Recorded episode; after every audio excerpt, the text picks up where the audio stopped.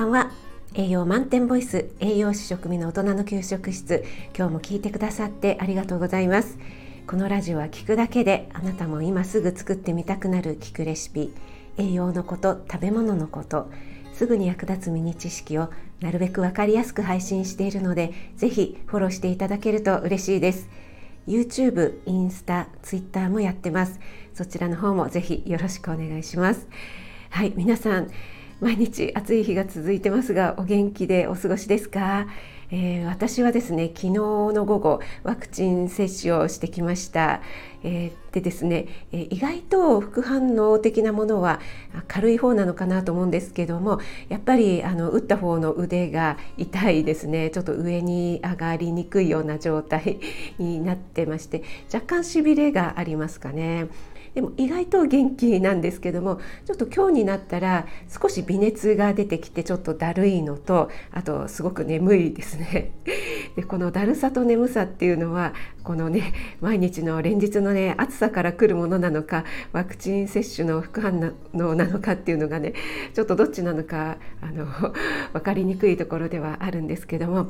なのでちょっとコメントのお返事とか皆さんのね配信を聞きに行くペースがちょっと緩くなっておりますが、えー、すみませんご了承ください。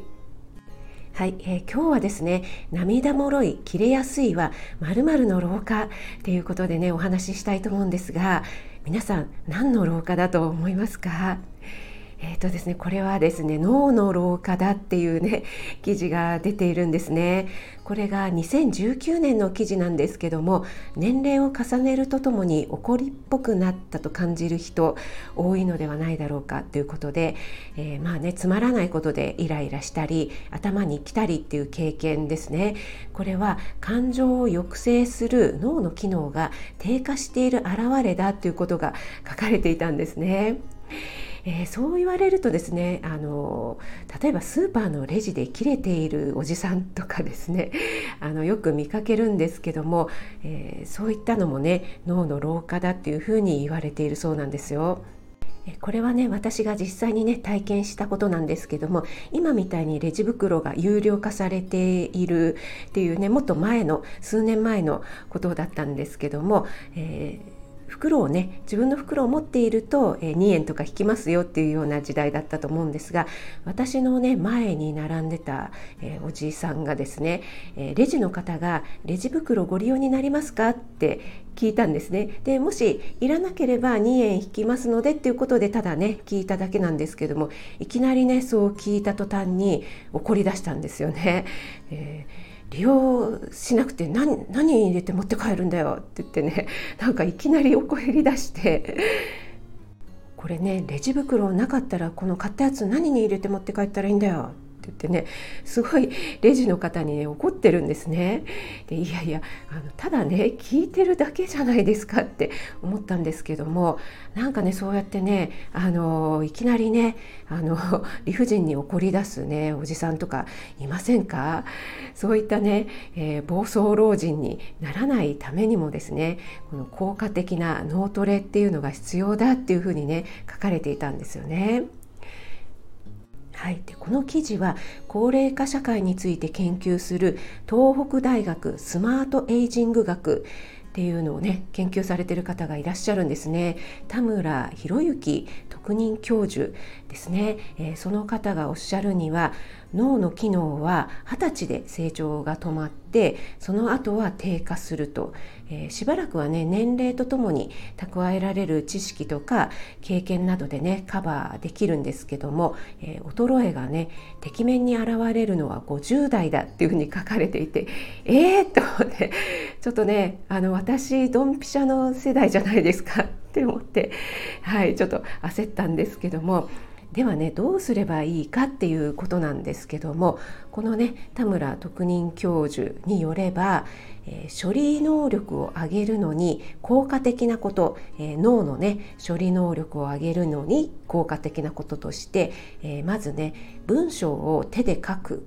ということと大きな声で朗読を音読ですね音読をする。そして簡単な計算を素早く解くなんかドリルとかが有効らしいんですね。はい、この3つですね文章を手で書く大きな声で音読するそして簡単な計算を素早く解くっていうことですね。はい、これが効果的だというふうに書かれていました。でね、えー、筋トレとかっていうのはね体つきの変化って結構あの見た目でね分かりやすいんですけども脳トレって結構効果が見えにくいんですよね。なんかなかなか ね効果が出ないとあのやっていてもね効果が出ているのかどうかっていうのが分かりにくいところではありますよね。なので分かりにくいだけに脳トレはやっぱりね楽しみながらやることが一番いいって言われていますよね。えその点ではね私はこのスタイフなんかはねとってもいいのかなと思いましたやっぱりね何を話そうかなっていうのを頭で考えますしそしてねあのハキハキとね 喋るっていうことをねあのこのスタイフを通して収録収録だったりライブだったりであの声を出して話しますよね。とっても効果があるんじゃないかなと私は自分自身に期待しています。はい、で、えー、脳トレもね筋トレもやっぱりあの適度な負荷をかけて継続的に続けるっていうのがあの一番ね、えー、効果が出るっていうふうに、えー、言われてるそうなんですね。やっぱりあの多少こう負荷をかけないと効果が出ないみたいですね。そこは筋トレと同じなんですね。はい。あとですねあの6秒ルールっていうアンガーマネージメントっていうのは聞いたことありますでしょうか？ちょっとねカチンとかイライラってきた時にあの6秒間ね待つとちょっとねそのイライラが収まるって言われているものなんですけども、えー、これがですね1970年代にアメリカで生まれたものなんですよね。で怒りそのものこうね、えー、カチンってきたものを否定するのではなくて上手に付き合うための方法っていうふうに言われていますので 私もあのすぐにねあの言葉に出さずにちょっとねあの落ち着くまで待つようにしたいと思います。